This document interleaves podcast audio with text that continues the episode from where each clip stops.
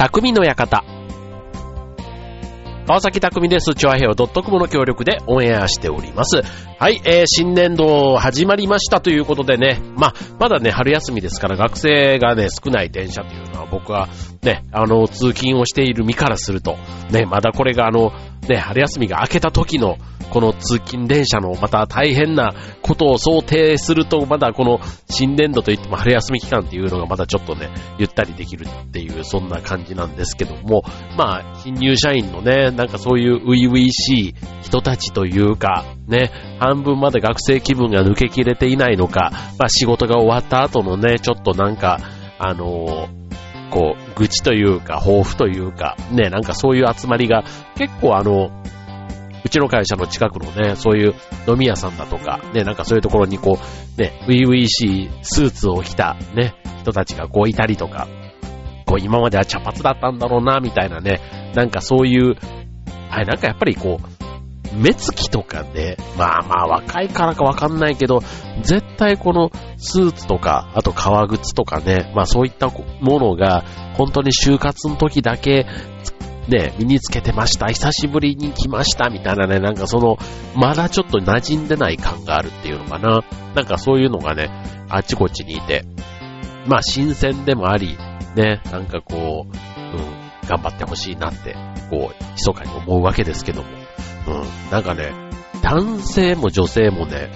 いや、一人一人で見れば当然顔も全然違うんですけども、結構みんなね、似てみ、見えてくる、来たっていうのはね、これちょっと自分が年を取ったからだなって最近やっぱり思うわけですよ。うん。なんかこう、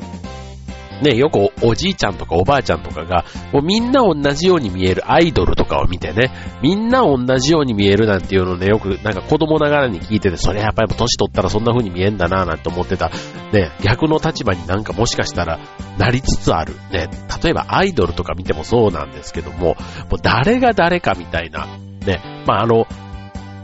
で、こう有名な人とか確かに分かったりしますけども、じゃあ、あの昔ほど、じゃあモーニング娘。の一人一人のことがわかるかって言われたら、ね、まあ今もすごいモーニング娘。ってまたね、人気があったりしますけども、じゃあ一人一人が誰かって言われたらね、もう今全然一人も名前が出てこなかったりするぐらい、でも言われてみれば、ああ、ああ、ああっていう感じはあるかもしれませんけども、まあ、あの、名前だけではなくてね、なんか顔、もみんななんか似てるなぁなんていうふうに思気のせいなのか、芸能人だけでもじゃなくて、ね、一般の方もそんな風に見えてきてしまっている、ちょっと自分の、ね、あの そういうのは大丈夫かなって思ったりしますけども、はい。まあ、新生活、ね、えー、学生さんも、新社会人も、ね、それぞれ、こう、この4月を節目に、なんか新たなスタート切ってたりするとは思うんですけども、あの、その中で、ね、えー、自分の、まあ、やっぱりこの春のこういろんなね、節目の中で、やっぱ思い出深いっていうのは、その大阪からこっちにね、就職で上京した時にした一人暮らし。ね、これ僕は会社に寮があったので、会社の寮に入って、結局4年間、あの、場所は2カ所変わったんですけども、あの、はい。で、寮に住んでいた、まあ独身寮だったんでね、まあ、いわゆるあのワンルームマンションみたいな、そういう感じのとこだったんですけども、まあ楽しかったですよ。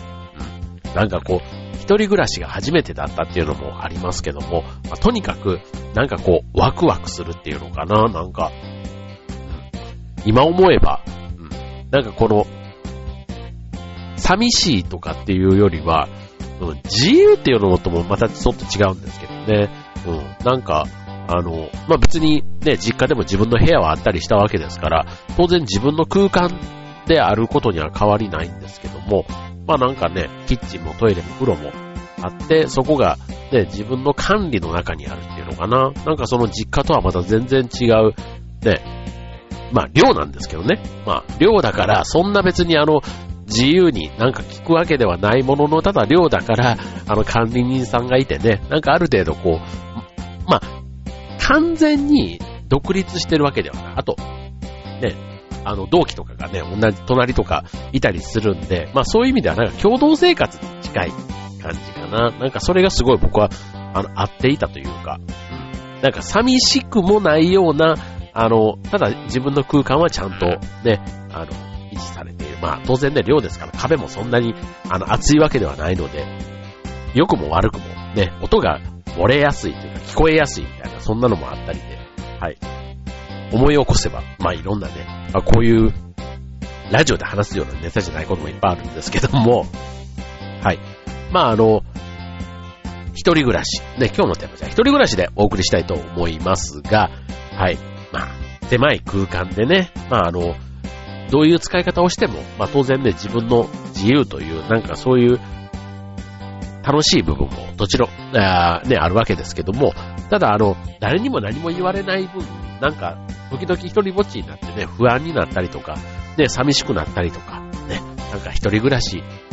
じゃなくて、まあ実家とかそういう家族、兄弟とかがね、いたりするとそれが恋しくなったりということなんですが、まあそれでもね、一人暮らしスタートしている人、この春きっと多いと思いますので、えー、今日は一人暮らしをテーマに楽しむためのコツとかアドバイスをお送りしたいと思います。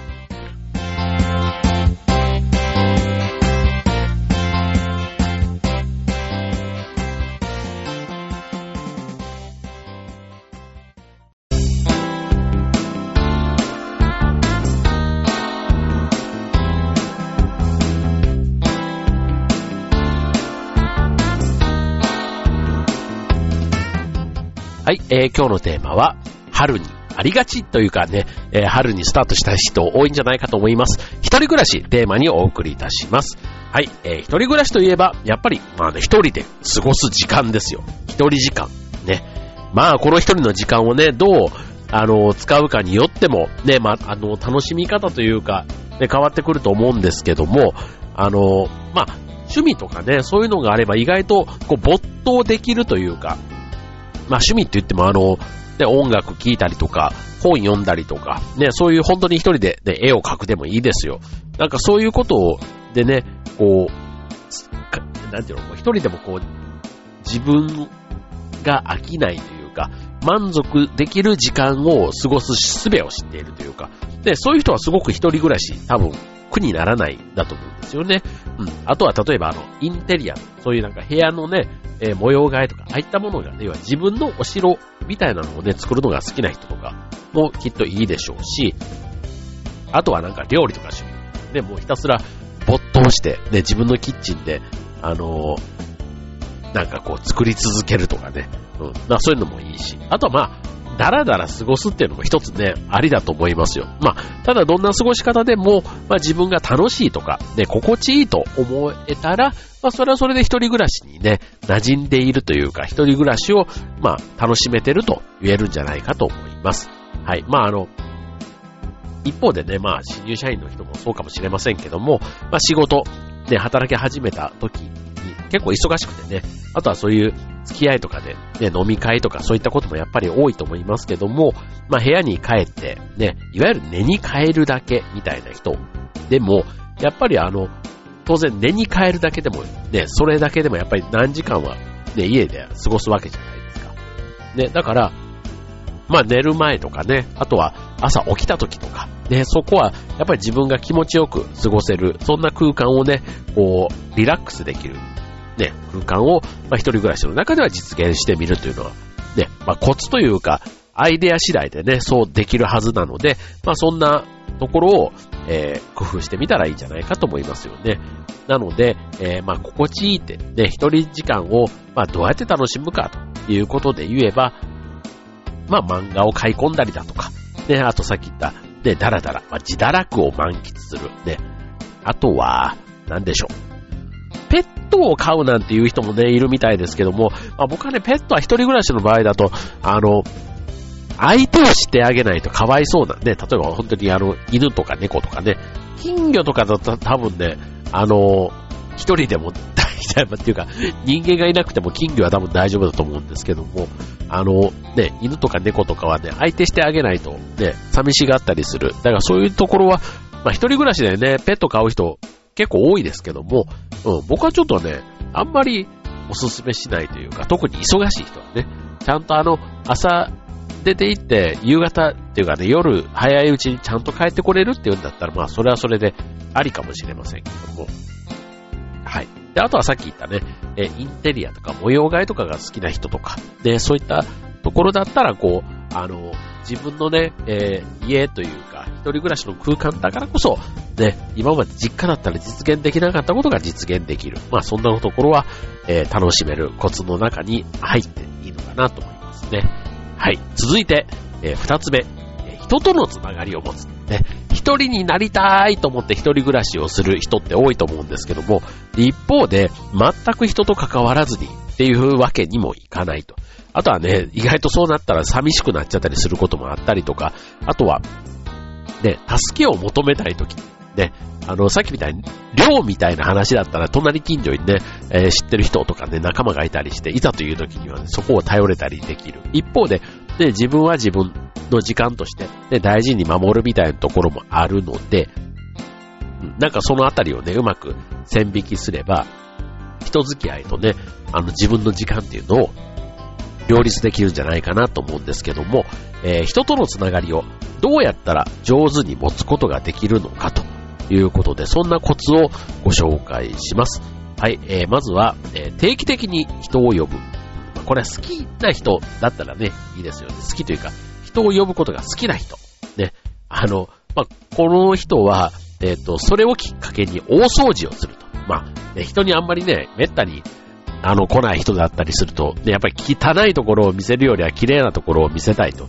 いうことで、まあ、定期的に呼ぶと自分自身がね、それをきっかけに部屋を掃除するようになるということだったり、あとはまあ、あの、さっきね、僕みたいにあの、寮とかだったらと、あの、同じ建物の中に仲間がいてね、そういう人を呼ぶ、呼びやすい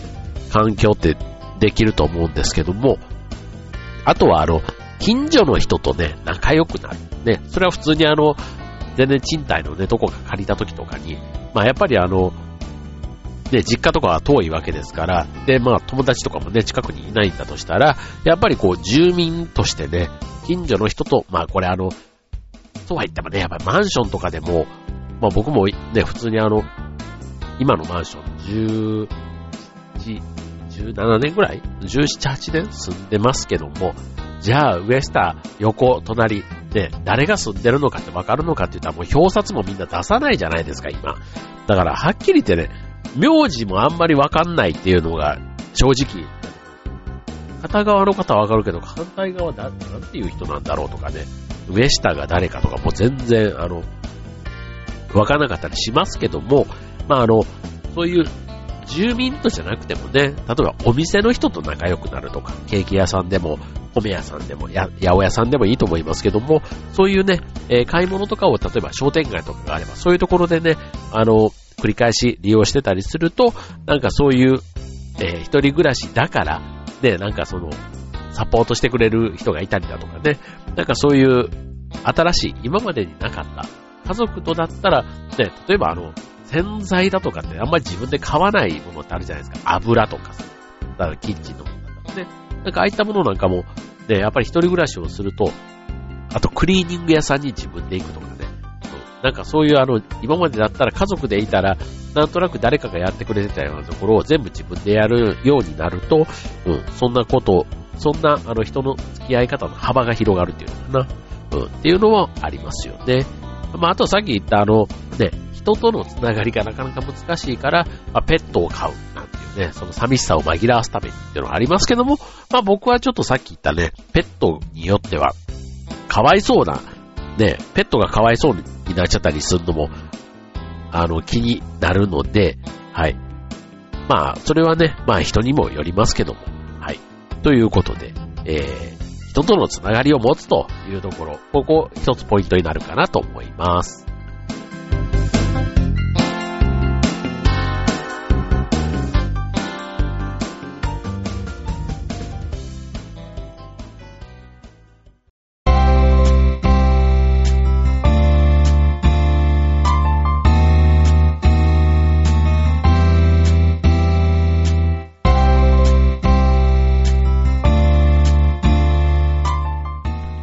はい、えー、今週の匠の館は一人暮らしということでお送りしています。はい。えっ、ー、と、今日のね、僕の声はちょっとね、鼻声だと思うんですが、まあ、桜も咲いてね、すっかり暖かくなってきましたけども、今は何でしょう？杉ではなくて、うんと、ヒノキとかなんだろうな？なんか、なんかずっとしばらく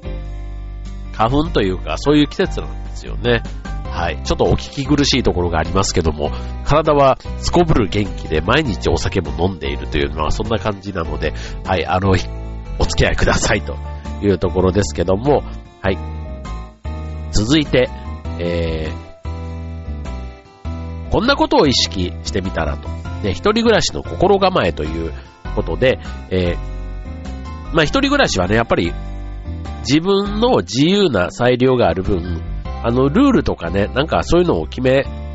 とくと、あの、意外と充実する。逆に、そういうルールがないと、ダラダラしてしまう傾向にある人なんかは、こう、心構えとかリズムみたいなものを持って、メリハリをつけた生活をなるべくこうやった方が良いというところですね。はい。えー、っと、まあ、そういう意味で、まあ、一人暮らしの心構えというかね、まあ、なんかさっきね、ダラダラするってもいいっちゃいいんですけども、まあせっかくね、自立するというかそういう一人でね、やっていく、ある意味成長のチャンスでもあるわけじゃないですか。だから、まず一つ目は、まあ、注意する人がね、いなかったりしますけども、こう夜更かししすぎたり、あと掃除もね、言われないから、ね、気づいたら、埃が、みたいなね、掃除をサボりすぎたりしないと。ね、そういう、あの、人に言われてやっていたことも、自分でね、ちゃんとやるようにするというところが一つ、ポイント。ね。二つ目。えっ、と、時間の使い方ですね。はい。あの、時間の使い方もまあ、あの、一人暮らしだったりするとね、結構、あの、朝早いかったりすると、ちょっと逆に緊張してね、あの、目覚ましを何個もしか、かけたりとか、ね、すると思うんですけども、あと実家暮らしだったりするとね、まあ、親が起こしてくれたりとか、まあ、誰かがね、そうやって、やってくれて、あとはまあ朝食もね、誰かが用意して、まあお母さんとかがね、用意してくれてとか、ね、そういうあの、あとはもう家の鍵なんかもね、もうガスは切ったかとか、ね、あの、トイレの電気は消したかとか、ね、そういった心配も家に誰かがいると最後の鍵ね、えー、閉め、戸締まりまで、あんまり気にしなくてよかったところ、全部そこをね、自分でやっていかないとダメになるわけじゃないですか。ね、だから、そうすると、例えば、ね、ゴミを捨てたりだとか、食器を洗ったりだとか、ね、そういったことも考えると、まあいろいろね、時間を逆算して、で、その作業をやる時間も含めて、こう、計画的になるというかな、なんかだ、段取りが良くなるというのかな、なんかそういうところを、まあ結果的に身につくというのもありますけども、はい、まあそれをね、なるべく負担をかけずにやれたら、ね、なおいいんじゃないかなと思いますよね。はい。で、続いて、ね、さっき言った、誰かがやってくれてたことを全部自分でやんないとダメっていうことなので、例えば掃除とか洗濯とか、ね、あと食器の洗い物とか、ね、そういったものなんかは、まあ、こまめにやるっていうのも一つあるでしょうし、うん。で、あとはまあ、気分が乗った時にね、まとめてやるというのもあると思いますので、まあ、なるべくね、こう、自分の仕事とかね、そういう自分のペースの中で仕事と、あとはもうプライベートのね、そういう家事的なものとか、ね、うまくバランスを取るっていうところを早く掴むということが大事かなと思いますよね。はい。まあ一方でね、これ慣れてくると、ね、一人が楽みたいな、また次のステージに進んでいくことが多々あると思います。はい。まあそれはそれでね、あの、いい面と逆にこう、もうそれであの、なんかいろんなものを悟っちゃったりね、すると、この世界からなかなか抜け出せなくもなってしまいますので、はい。まあ僕は個人的にはね、ずっと一人暮らしというよりは、どっかでね、一人じゃない暮らしをした方がいいんじゃないかななんていうふうに思いますけども、はい。まあ人それぞれ、それぞれですけどね。はい。で、えー、最後に、ね、えー、一人暮らしをハッピーにね、感じるかどうかというところなんですけども、まあ、あの、したくてししたい、ね、したくて、えー、一人暮らしをしたわけじゃないという人も中にはいると思いますけども、まあ、結果的にね、一人暮らしをすることになった人に、人は、というか、ね、した以上は、まあ、幸せ、ハッピーというか楽しくね、えー、いたいじゃないですか。うん。だから、えっ、ー、と、一人で暮らし一人暮らしをするときに、ね、感じる不安とか、寂しい、ね、心細さとか、あとは一人で退屈だなとか、ね、テレビばっかり見ちゃうな、みたいな。ね、そんな時に、えー、まあ、ハッピーさをね、確かめるというか、確認する？うん。そんなコツアドバイスをご紹介したいと思います。はい。えー、まあ、き、昨日ね、持ちようというか、ね、あの、まあ、自分だけしかわからない、なんかそんなようなところの話かもしれませんけども、あの、まあ、マンネリというかね、一人暮らしもなんか飽きてきたな、みたいな、そんな風に感じてる人がいたら、ちょっとあの、参考になるもの一つぐらい、一つ二つね、あればいいなと思いますね。はい。えっ、ー、と、まあ、とにかくね、あの、なんか楽しむ、ね、何で楽しむかっていうのはさっきのね、料理を作る、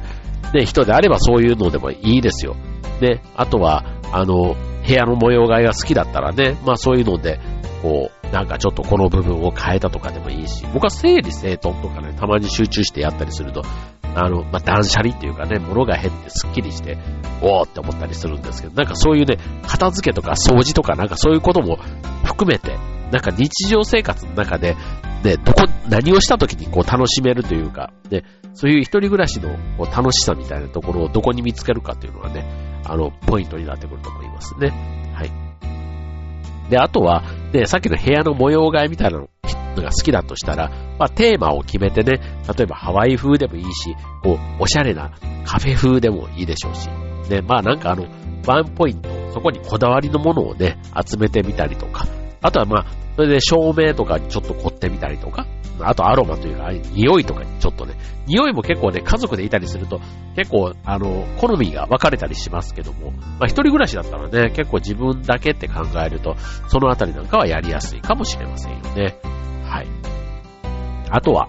とことん一人って言ったらね、あの、一人鍋とかね、あと何？その、孤独？孤独って言ってもね、なんかあの、孤独って言いながら、ちょっとした物音とかね、なんかさっき、ね、あの、量とかだったら壁が薄いから隣の声がみたいな、なんかそういうところにね、こう、変にこう、意識がいっちゃうようになると、ちょっとそれはそれでちょっとやばい話になっちゃいますので、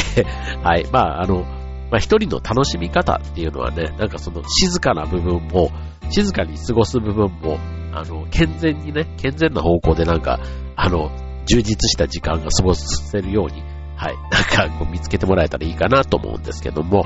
はい。で、あと、えー、っと、季節を楽しむ。季節を楽しむってどうですかねあの、玄関とかね、実家の玄関ってあんまり自分でどうこうしようって思わないじゃないですか。うん。でも、あの、一人暮らしだったりすると、それこそ、ね、春夏秋冬っていうとこでもいいでしょうし、ね、その秋の中でもハロウィンの時期もあれば、ね、冬って言ってもね、クリスマスとそうじゃない時期も、ね、お正月とか、その、四季以外のね、部分も取り入れたりして、なんかそういうところで、えー、っと、ちょっと飾り物を変えてみたりとか、あとは、まあ、植物をね、植物は結構あの、どんな部屋でも合うじゃないですか。和の部屋、洋の部屋、ね、それぞれに合った植物もあったりしますので、まあそんなところをね、やって、えー、っと、自分の中でね、ハッピーに感じるところを一つ二つ、ね、少しずつ増やしていく。で、一気に増やすってなると、それはそれでまたちょっとしんどくなってしまうかもしれないので、はい。まあそんなことを、えー、見つけてみると、一人暮らし、ハッピーに感じれるはずですよ。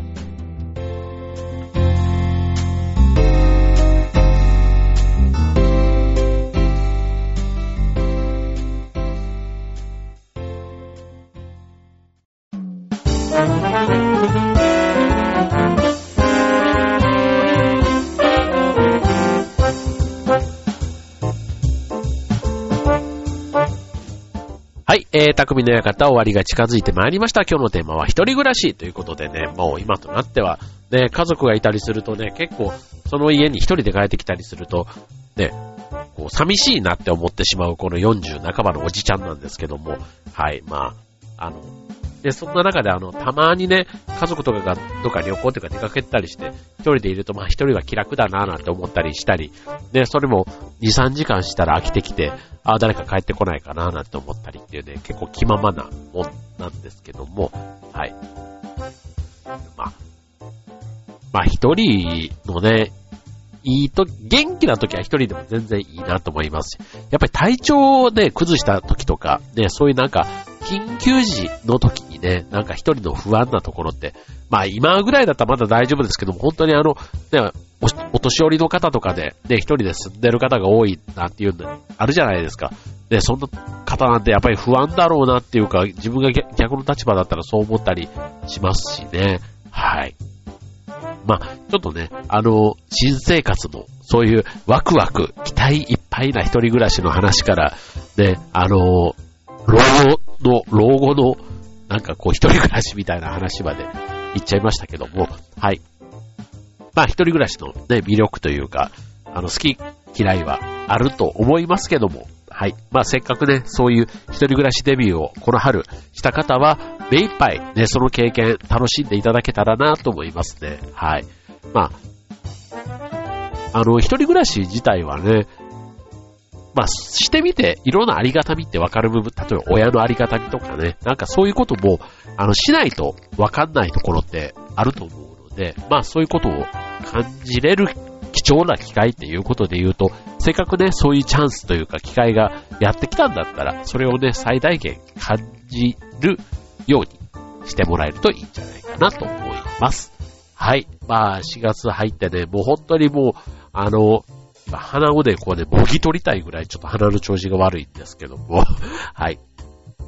まあ、4月ね、エイプリルフールも終わり。まあ、エイプリルフールをね、もうなんか、あんまりこう、楽しむ雰囲気じゃ今年は全然なかった。まあ、土曜日だったからかな。なんかそんな感じもありますけども。はい。まあ、4月スタートして、ね、えー、まあ、ゴールデンウィーク？ゴールデンウィークまでなんか、で、結構忙しいですよね、4月ってね。はい。まあ、あの、風邪なんかね、逆に季節の変わり目、ね、体調崩さないように元気にお過ごしください。はい、ということで今週匠の館、ここまで。バイバーイ。